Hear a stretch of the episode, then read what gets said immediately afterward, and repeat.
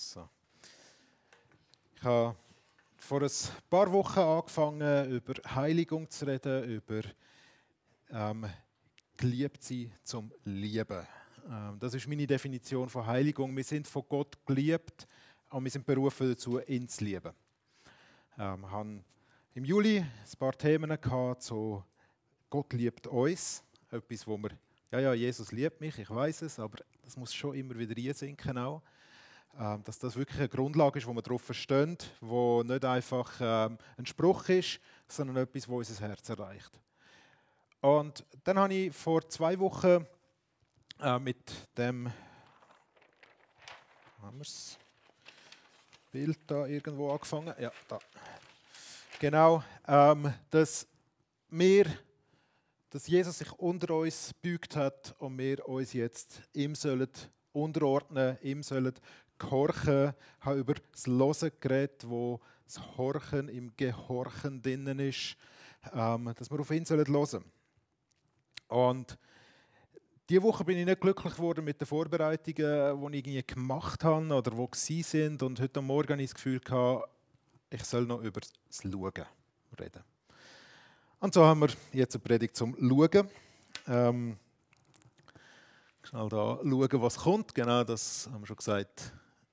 Noch der Satz vom letzten Mal, äh, den ich nochmal aufgreifen will. Gehorsam entwickelt sich mit der Reife. Am Anfang muss er bedeuten, tu, was man dir sagt. Aber für einen Erwachsenen bedeutet es, aus Liebe den Willen des anderen befolgen.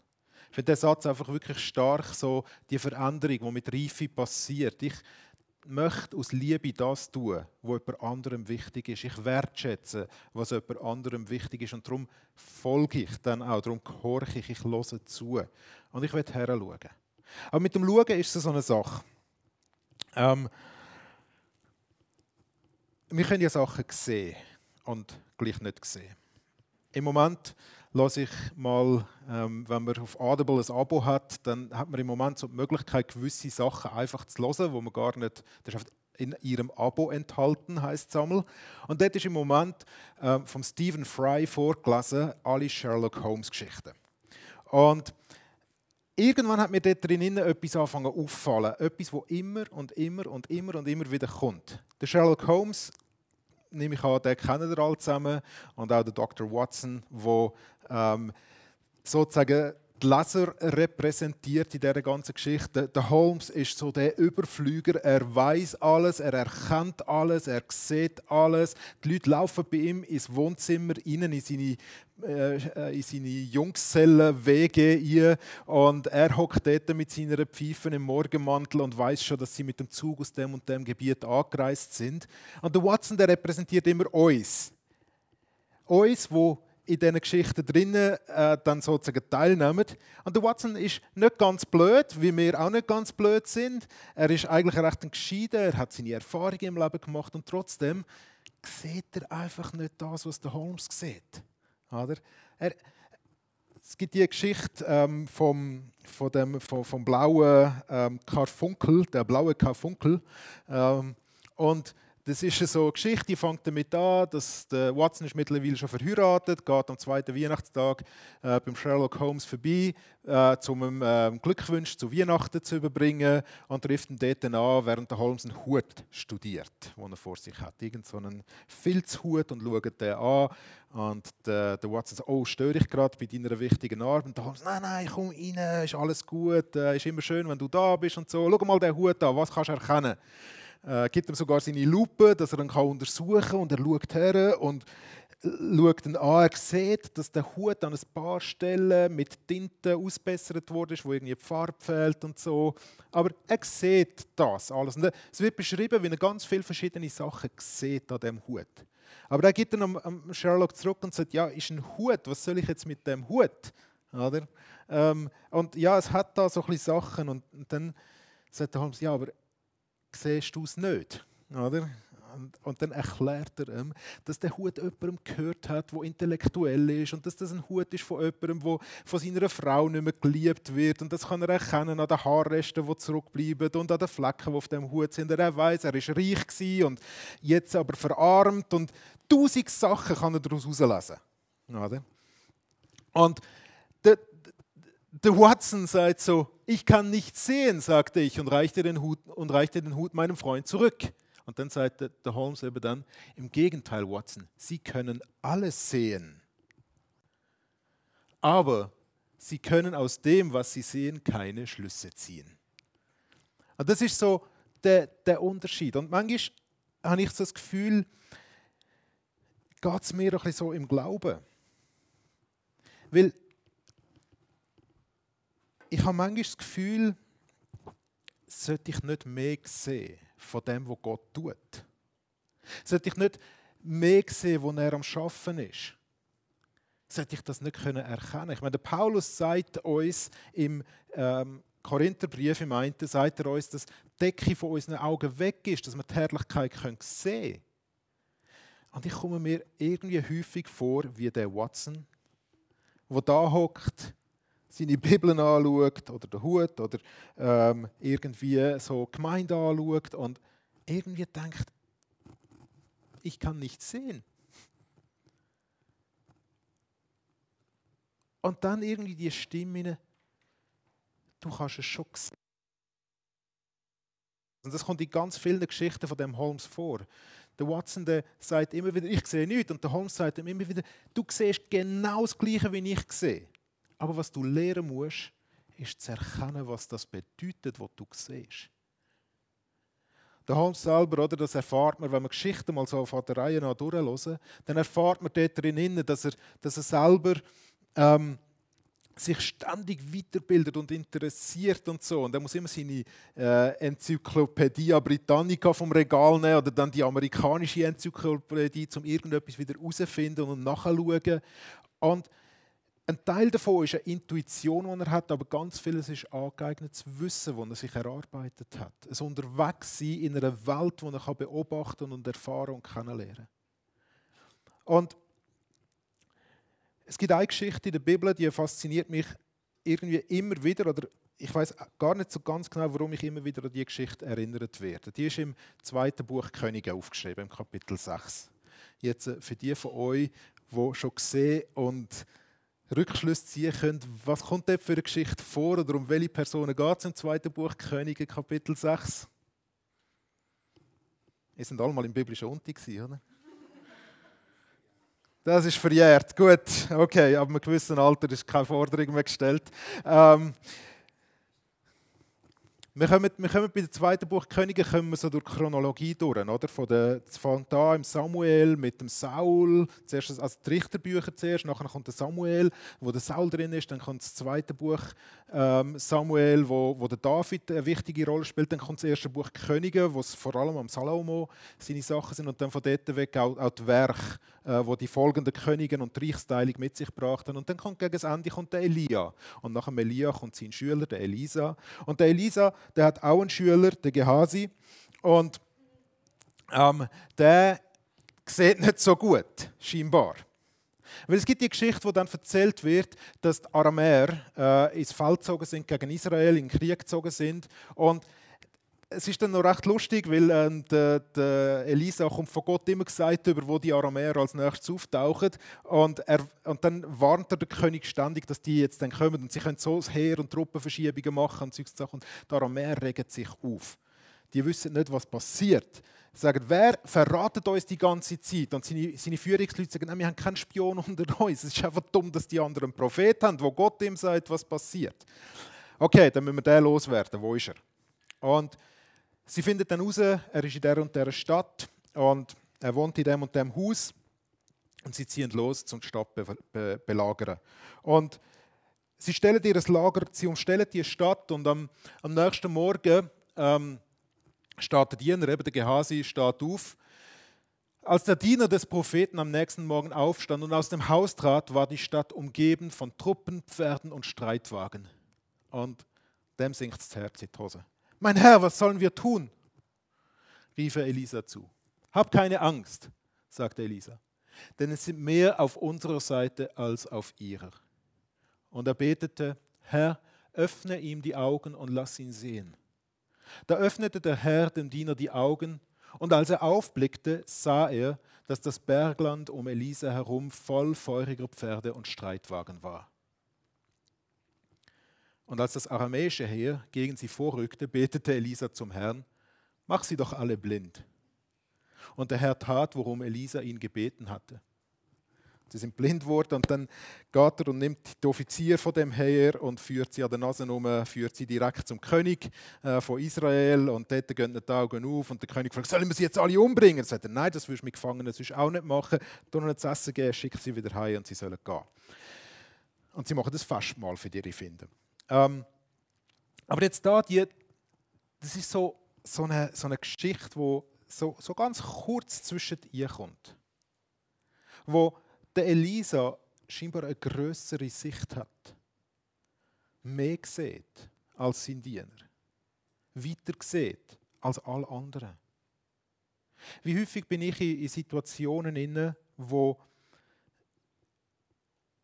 ich sage mal, ich sehe einfach das, was vor Augen ist. Und meine Augen vom Glauben sind zu. Ich sehe einfach, was vor Augen ist in den letzten Wochen, vielleicht bei mir selber, dass ich nicht so mag. Und die Augen vom Glauben, dass Gott durch die Schwache oder durch Schwachheit wirken kann und wirken will, sehe ich irgendwie nicht mehr. Ich bin wieder eingestiegen im August mit 100 Prozent und nach zwei Wochen musste ich mit dem Arzt abmachen, dass ich nochmal auf 80 Prozent reduzieren muss, weil ich einfach nicht mag. Weil meine Kräfte im Moment nicht zulassen. Und es ist schwierig für mich, das zu akzeptieren und mir zu erklären, wie das, das, äh, was das soll und nachher zu kommen. Und ähm, ja, Reduktion 80 Prozent, mit den Medis müssen wir nochmal schauen, ein Riesenzeug. Und ich wünschte mir, mehr können mit Augen vom Glauben zu sehen dass auf unserer Seite mehr sind als auf ihrer Seite. Der Paulus, wenn er im zweiten Korintherbrief ähm, oder im ersten Korintherbrief an Gemeinde schreibt, wo er schreibt, die Decke ist weggenommen vor euren Augen, dass ihr die Herrlichkeit von Gott könnt sehen könnt. Beschreibt er vorher, wie der Mose hat müssen sein Angesicht verdecken musste damit das Volk nicht, nicht, von der Herrlichkeit von Gott blendet worden ist, wo der Mose zurückgekommen ist vom Berg, wo er Gesetz empfangen hat. Und er beschreibt, wie, wie die Augen haben müssen, oder wie der Mose hat müssen verdeckt werden, wie Gott hat müssen verhüllt werden, dass er nicht hat können gesehen werden, dass, dass sie nicht, nicht aus seiner Heiligkeit gerade vergangen sind. Und dann sagt er, aber wenn sie zu Jesus umkehren, dann wird ihnen die Deckung genannt, sich die Herrlichkeit von Gott sehen, weil sie Jesus sehen können. Und ein bisschen später schreibt er darüber, dass unser Glaube uns in zerbrechliche Gefäße gegeben ist. Das ist im gleichen oder im nächsten Kapitel, wo der Paulus dann das schreibt, dass der Glaube uns gegeben ist in zerbrechliche Gefäße. So dönerne ähm, Vessels, so broken, also ich glaube, das Lied kommt nachher noch, Broken Vessels, ähm, von, von ähm, Sachen, wo, wo ganz schnell kaputt gehen können wo unser Glaube darin aufbewahrt ist. Ich denke immer wieder so, unser Glaube muss doch etwas sein, das groß und stark ist. Ich muss doch sein wie, ein, wie eine Elisa, die einfach alles sieht. Aber auf der anderen Seite ist es doch auch gut möglich, dass es wichtig ist, dass wenn wir miteinander unterwegs sind, dass wir uns gegenseitig helfen zu sehen und füreinander beten, dass uns Glauben vom, die Augen vom Glauben immer wieder aufgetan werden. Dass wir sehen können, wo Gott am Wirken ist, was er am Tun ist. Weil, so, so wie es der Chris vorher gesagt hat, oder? es sind so viele Ereignisse im Moment, die größer sind, als dass ich sie lösen kann. Und mich überfordert das auch regelmäßig im Moment, irgendwie Nachrichten zu schauen und zu lesen und immer wieder zu distanzieren und zu sagen, ich, was, was kann ich denn da schon machen? Wer bin ich denn da schon? Und dort können füreinander einstehen und zu beten Sagen, Herr, mach uns die Augen auf für das, was du am Tun bist und dort, wo du uns drinnen haben Jesus selber hat gesagt, ich kann nichts tun, außer das, was ich der Vater gesehen tue. Jesus selber, Gott selber kann nichts tun, wenn nicht Gott am Werk ist. Okay, das ist jetzt ein bisschen schwierig, aber da merken wir die Beziehung, die in Gott selber spielt. Oder? Dort eine Einheit muss, muss da sein und eine Einheit muss zusammenkommen. Jesus sagt, ich kann nichts tun, was ich nicht den Vater gesehen tue. Und was sieht dann Jesus, wenn er einmal etwas macht? Nicht immer wissen wir es. Aber an gewissen Stellen kommt etwas durch, wo er sagt, ich habe noch nie so Glauben gesehen in ganz Israel, wie ich da gesehen habe. Und Glaube ist etwas, wo immer nur von Gott geschenkt wird. Da ist Gott etwas am tun. Und dort, wo Glauben entsteht und da ist, dort ist Gott etwas am machen. Und ich wünsche es mir für uns als Gemeinde und dass wir miteinander so unterwegs sind, dass uns immer wieder Gott unseren Blick nicht einfach nur auf das richtet oder dass wir unseren Blick nicht einfach nur auf das richten, was gerade vor unseren Augen ist. Weil wenn wir unseren Blick vor allem dort herrichten, dann sehen wir meistens wie der Gehase nur Probleme oder die schwierigen Sachen. Dann sehen wir ganz häufig so, das geht nicht, dort funktioniert es nicht, das ist irgendwie schwierig.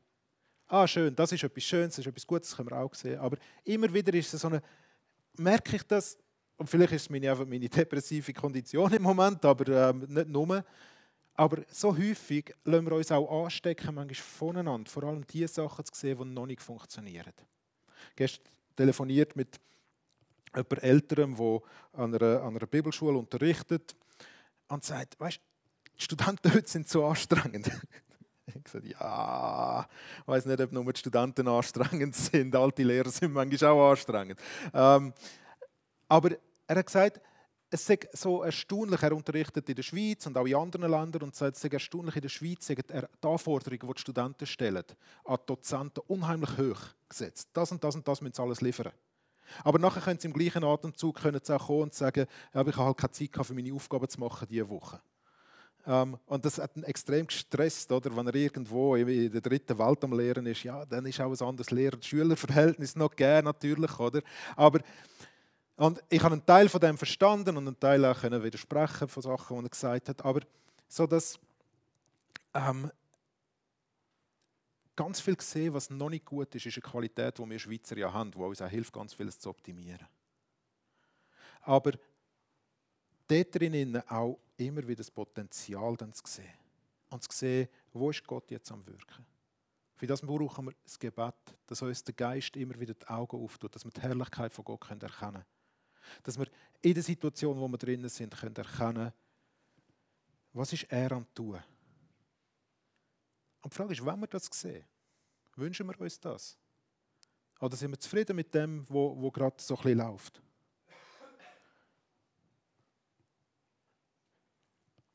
Ich für mich wünsche es mir, können zu sehen und können Schlüsse zu ziehen daraus können mehr sehen. Ich will nicht einfach nur der Watson sein, sondern ich will gerne auch ein bisschen Sherlock Holmes sein. Aber zum Sherlock Holmes sein gehört auch, dass man seine Sachen studiert und gelehrt hat. Das ist ein Teil von dem.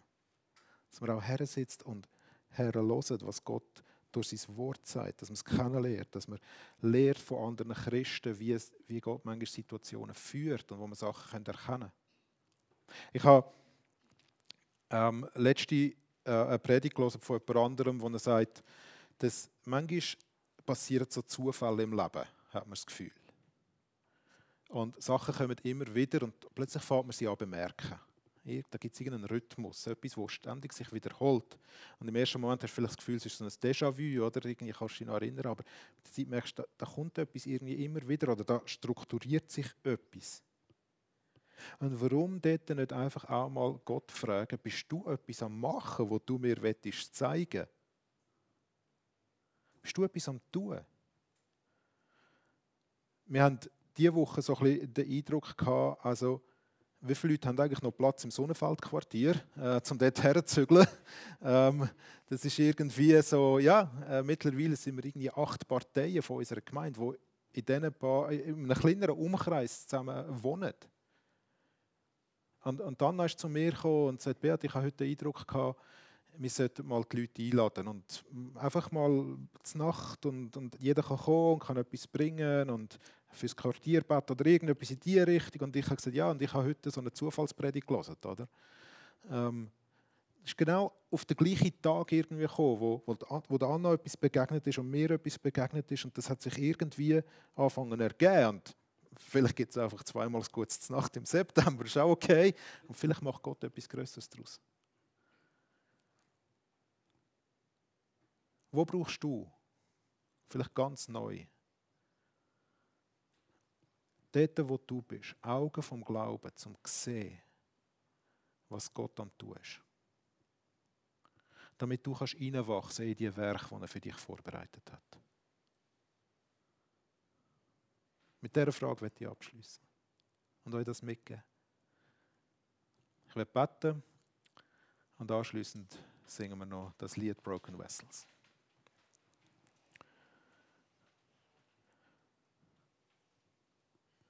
Heiliger Geist, wir bitten dich, dass du uns in unserem Alltag, in den schönen und in den schwierigen Situationen, uns in unserer Gemeinde, bei den Herausforderungen und bei den Festen, die wir haben, dass du uns immer wieder unsere Augen vom Glauben auftust. Dass wir nicht einfach nur sehen, was so im Natürlichen vor uns liegt, sondern dass wir immer wieder Einsicht bekommen von dir. Dass wir nicht einfach nur sehen, sondern können sehen. Und dass wir einfach einwachsen in die Werke, die du für uns vorbereitet hast. Dass wir deine Herrlichkeit können erkennen und zu dieser Herrlichkeit können heranwachsen Du hast uns dazu bestimmt, dass wir dich lieben. Und wir wollen mehr von dir sehen. Wir wollen dich erkennen. Und wir bitten dich, dass du mit deiner Herrlichkeit reinbrichst, jeden Tag von unserem Alltag und uns die Augen auftust, dass wir es sehen können und Mut können fassen und Hoffnung und Freude und Frieden und Geduld und all die Sachen, die du uns willst geben. Amen.